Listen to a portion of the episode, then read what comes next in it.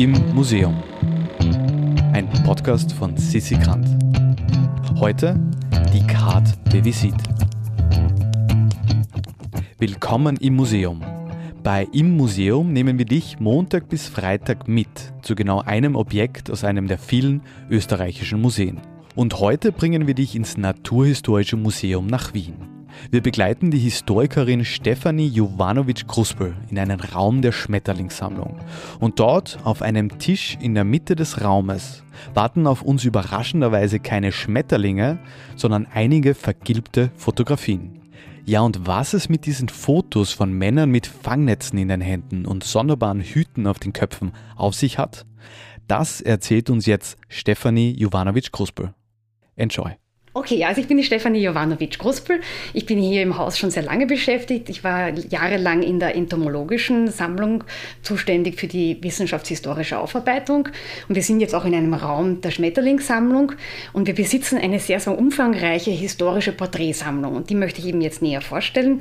Diese Porträtsammlung äh, umfasst über 100 äh, Porträtfotos. Und zwar ungefähr aus dem Zeitraum 1850 bis 1920 und repräsentiert die Forschungscommunity der Insektenforscher in Europa, allerdings mit Schwerpunkt auf der österreich-ungarischen Monarchie.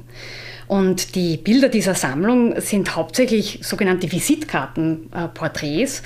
Die Visitkartenfotografie ist im 19. Äh, Jahrhundert, nämlich 1854, in Paris entwickelt worden von einem Fotografen namens Distery. Und der hatte die geniale Idee, auf einer Fotoplatte gleich mehrere Belichtungen durchzuführen. Damit wurde das Verfahren sehr, sehr billig. Man konnte sehr schnell, eben zu günstigen Preisen, ganze Fotoserien von sich selber herstellen. Und es ist ihm dann gelungen, sogar den französischen König dazu zu bringen, dass er sich fotografieren hat lassen. Und das hat natürlich ein absolutes, einen absoluten Boom hervorgebracht. Ab dem Zeitpunkt war es ein gesellschaftliches Muss, sich mit äh, einer Visitkartenfotografie verewigen zu lassen. Äh, wir haben sogar ein Foto wirklich aus dem Atelier Disterie. Gleich das erste hier zeigt einen äh, Insektenforscher eben aus Paris. Das Schöne ist, die Bilder sind alle quasi normiert in der Größe, das ist ungefähr 6 mal 9 cm, sind also sehr handlich, also wirklich im Format einer Visitkarte. Und das war auch die Idee. Man hat diese Karten dazu benutzt, um quasi Social Networking zu betreiben. Und äh, diese Technik hat sich aufgrund des, dieser praktischen ha äh, Ver Verwendung natürlich unglaublich schnell verbreitet. Also in England wissen wir, dass im Zeitraum von 1860 bis 1867 jährlich, und jetzt muss man sich anhalten, 300 bis 400 Millionen Visitkartenfotografien hergestellt worden sind. Also astronomische Zahlen. In Wien ist das 1857 eingeführt worden durch den späteren Fotografen Ludwig Angerer. Der hat das in Wien etabliert und wir wissen aus den zeithistorischen Quellen, dass tatsächlich von einer Visitkartenepidemie die Rede war. Also es muss unglaublich gewesen sein. Tatsächlich hat man diese Karten eben bei gesellschaftlichen Events beim Gastgeber hinterlegt. Man hat sie verschickt als Korrespondenzkarten. Äh, also wenn man so will, ist das wirklich ein Vorläufer des Social Media oder wenn man so will, auch salopp ausgedrückt, das Facebook des 19. Jahrhunderts. Ja. Und wenn man diesen Gedanken auch weiterspinnt, dann sind diese Bilder gewissermaßen auch der Vorläufer unserer heutigen Selfies. Natürlich nicht mit Selbstauslöser gemacht, äh, sondern eben im, Fotografischen, im Fotografenstudio äh, ausgeführt, aber nichtsdestotrotz eben mit der Idee der Selbstdarstellung. Und das Spannende ist, finde ich, wenn man eben ja heute die Selfies anschaut, dann sind die sehr, sehr einheitlich. Ja? Also die jungen Leute folgen den Designvorgaben ihrer Influencer auch sklavisch. Und im 19. Jahrhundert waren es natürlich nicht die Influencer aus dem Internet, die das äh, Design vorgegeben haben, sondern die Bildnismalerei des 18. Jahrhunderts, die nachgewirkt hat.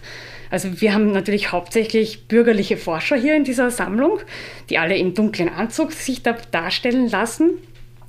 Und das folgt eben ganz klar den Prinzipien und Kompositionsprinzipien, die man im 18. Jahrhundert für die Bildnismalerei entwickelt hat. Man hat sich vor kleinen Balustraden oder eben vor kleinen Ausblicken in die Landschaft, vor zur Seite gerafften Vorhangdraperien, an Tisch sitzend darstellen lassen äh, gebildete Herren haben sehr gerne als Attribut dann ein Buch äh, dabei gehabt. Also da haben wir auch mehrere Beispiele. Da sitzen die Herren mit Büchern in der Hand. Jetzt unterstreicht natürlich den Bildungshintergrund. Gerade bei unseren Bildern sind das ja alles Forscher. Bei Damen hat man natürlich eher dann auf Hüte und äh, äh Blumensträuße gesetzt. Ja. Also äh, eine ganz also sozusagen klare äh, kompositorische Vorgabe, der man gefolgt ist. Ähm, dank der moderaten Preise, die diese äh, Visitkarten gehabt haben, war es also wirklich zum ersten Mal möglich, dass auch das Bürgertum aus seiner Unsichtbarkeit herausgetreten ist. Ja. Und das war natürlich gerade für die Forscher-Community ein spannendes Instrument, um endlich eine Art visuelle Appearance zu entwickeln. Und äh, man muss ja wissen, dass eben zu der Zeit ja auch das, der, der, die Idee eines, eines Forschers, der einen Brot, also das als Brotberuf ausübt, in Wirklichkeit erst entstanden ist. Früher war das ein Steckenpferd der Aristokratie. Ja?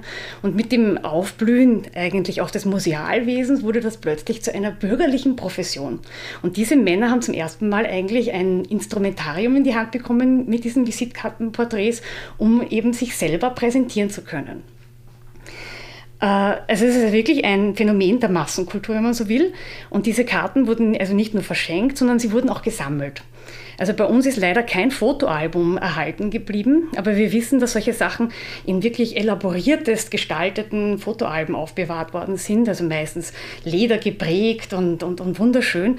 Also allein von der Kaiserin Sissi weiß man, dass sie 18 solche Fotoalben besessen hat und zwar mit über 2000 Visitkartenfotografien. Und zwar interessanterweise hat sie vor allem schöne Frauen gesammelt, eben ihre Influencer, damit sie ihre eigene sozusagen visuelle Appearance nach denen ausrichten kann.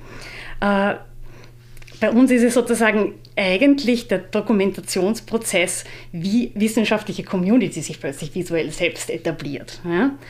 Äh, man muss sich vorstellen, damals sind Fotoateliers aus dem Boden gepoppt, so wie jetzt die Corona-Labors. Ja? Und ähnlich angenehm wie ein Besuch in einem Corona-Labor muss man sich auch den Besuch beim Fotografen allerdings vorstellen. Ja?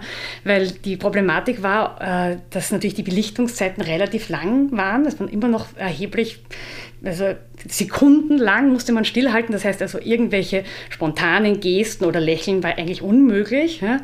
Äh, damit man Verwackeln verhindert, musste man extra Halteapparate machen. Ich habe da ein Bild von so einem Halteapparat, das zeigt, das ist also wie ein Eisenstativ, in der der äh, Dargestellte mit Nacken und mit Rücken festgeschraubt wurde. Und diese Halteapparate hat man natürlich versucht, in den Bildern zu kaschieren, dass sie gar nicht zu sehen sind, oder man hat sie später retuschiert. Ja.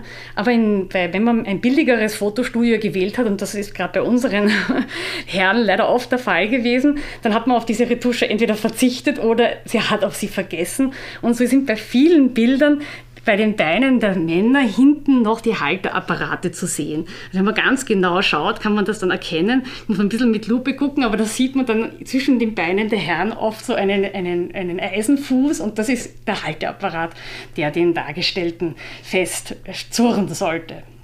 Äh, die meisten Bilder sind daher natürlich auch in der Pose sehr ähnlich, klar, weil eben der Halteapparat das natürlich vorgegeben hat. Äh, grundsätzlich eben, wie gesagt, sind die Bilder eher einheitlich und daher sozusagen über die individuellen Persönlichkeiten erzählen sie wenig. Das ist sehr, sehr schade für einen Historiker wie mich, der natürlich die Geschichten hinter den Bildern kennenlernen möchte. Und es fallen aber ein paar Bilder aus diesen, aus diesen einerlei, wenn man so will, heraus. Und zwar habe ich da herausgesucht die Bilder von einem unserer Präparatoren, der hier am Hofkabinett, im Zoologischen Hofkabinett gearbeitet hat. Das war der Josef Mann. Der hat sich insgesamt viermal für diese Porträtsammlung fotografieren lassen. Und drei davon sind ganz klar er, lässt er sich darstellen als Insektenforscher. Und zwar einmal eben am Tisch sitzend, eben mit Schmetterlingsladen und offensichtlich mit allen äh, Werkzeugen, die er gebraucht hat, um seinem Präparationshandwerk nachzugehen. Aber in anderen Fall hat er sich auch in künstlichen Landschaften, also vor Pappmaché, äh, Bäumen und äh, in, in sozusagen gemalten Kulissen äh, in Berglandschaften äh, darstellen lassen, mit Fliegenklappe in der Hand und mit Kescher und mit Sammelbüchse also ganz klar als Entomologe dargestellt. Es gibt auch einen französischen Forscher, den Antoine Guignot, das war ein Heimatforscher und gleichzeitig Entomologe, der posiert hier auch eben ganz, äh, ganz klar eben in seiner Expeditionsmontur mit einem breitkrempigen Hut, also quasi wie ein Nationalpark-Ranger und äh, ist quasi ausgehbereit, um seiner Forschung nachzugehen. Äh, diese Bilder sind die Minderheit, aber sie sind sehr, sehr interessant, weil sie eben zeigen, wie eben Selbstdarstellung als Wissenschaftler im 19. Jahrhundert funktioniert hat und äh, sind natürlich für uns ein interessanter Spiegel, um diesen Prozess auch nachvollziehen zu können. Äh, es ist wahrscheinlich gar kein Zufall, dass gerade diese zwei Herren äh, sich so besonders äh, viel Mühe gegeben haben mit ihren Porträtfotos, weil das sind beides Grenzgänger gewesen. Und zwar Grenzgänger zwischen der Naturwissenschaft und der Kunst. Äh, der Josef Mann war seines Zeichens nämlich nicht nur Präparator und Sammler hier bei uns im Haus, sondern der hat äh, jahrzehntelang fürs Kaiserhaus auch Naturalien gemalt, war einer der gefragtesten Naturalienmaler.